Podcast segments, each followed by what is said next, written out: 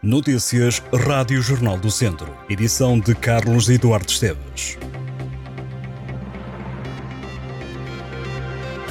Uma exposição, concerto, colóquios, filmes e uma caminhada são algumas das iniciativas que durante os próximos meses vão assinalar os 20 anos de atividade do Tribunal de Viseu. As comemorações começam esta sexta-feira com a inauguração da exposição O Edifício em Construção organizada em colaboração com o Museu Grão Vasco. No mesmo dia, a Sé Catedral recebe o Concerto da Justiça com a Orquestra Clássica do Centro. A Presidente do Tribunal de Viseu, Ruth Sobral, refere-se à data da inauguração do novo edifício do Tribunal como um marco social e urbano extremamente importante que merece ser celebrado. Em média, trabalham nas instalações cerca de 150 pessoas. Atualmente integram a estrutura 111 oficiais de justiça, 22 juízes e 20 procuradores.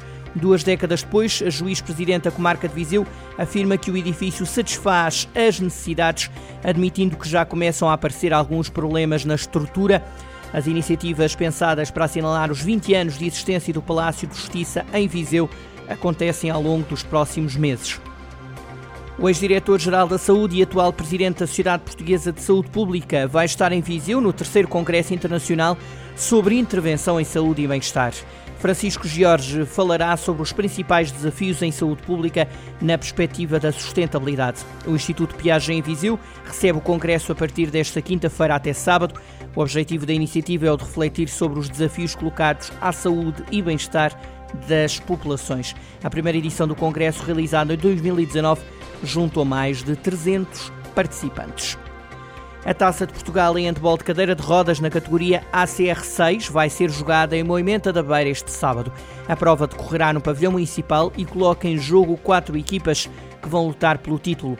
Durante a manhã decorrem as meias finais e da parte da tarde será conhecido o vencedor. Vão estar presentes o APD de Leiria, APD da Figueira da Foz, APD do Porto e Clube Naval Setubalense. Os jogos ACR6 colocam frente a frente duas equipas com seis jogadores cada. Os treinadores podem contar com seis suplentes, fazendo um total de 12 jogadores por equipa. Os jogos são compostos por duas partes de 20 minutos cada, com intervalo de 10 minutos, jogos com entrada livre este sábado em Moimenta da Beira.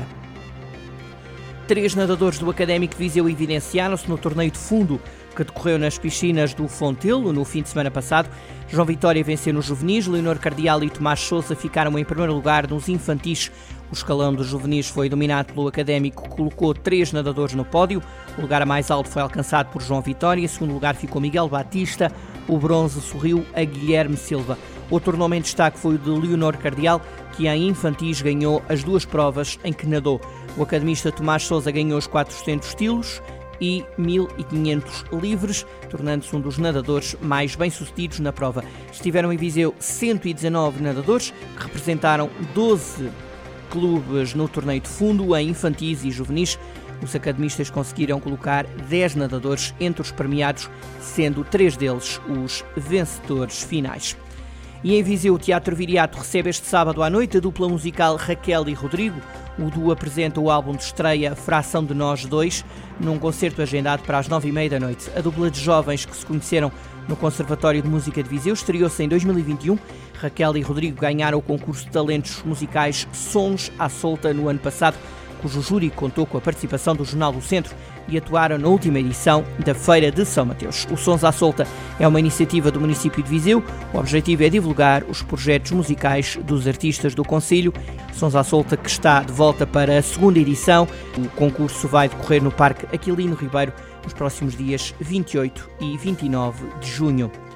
Os direitos dos idosos, a educação para a inclusão e o investimento social são os principais temas da 12ª edição das Jornadas Cidadania em Ação, que decorrem esta quinta e sexta-feiras no Auditório Municipal de Moimenta da Beira.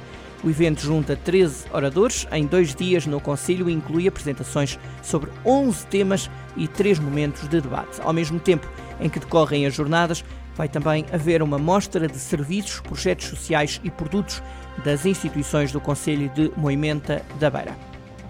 E em São João da Pesqueira, a Santa Casa da Misericórdia comemora os 454 anos de atividade este fim de semana, com uma agenda repleta de atividades. Na próxima sexta-feira, a Capela da Misericórdia recebe a cerimónia solene com a apresentação da nova obra Tesouro da Misericórdia. A Capela volta a abrir portas para um concerto de órgãos de tubos no sábado.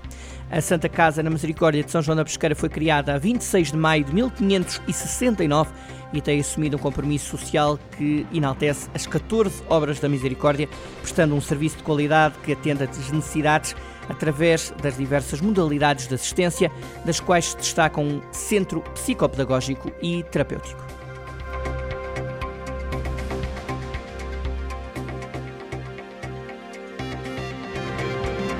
Estas e outras notícias em jornaldocentro.pt.